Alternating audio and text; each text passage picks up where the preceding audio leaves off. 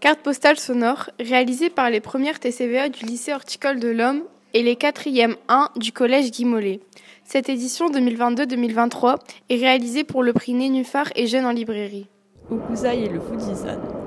Dans cette carte postale sonore, nous allons vous présenter un livre de Eva Bernard et Daniel Catali appelé Okusai et le Fujisan.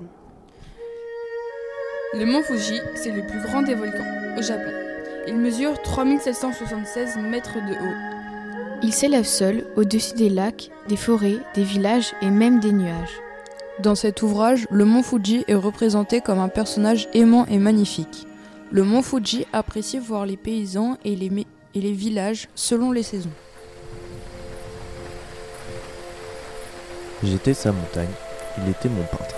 Il me dessinait sans cesse, à l'aube et au crépuscule, dans la brume sous la neige, impassible devant l'orage qui éclate ou incandescent dans les rayons du soleil levant.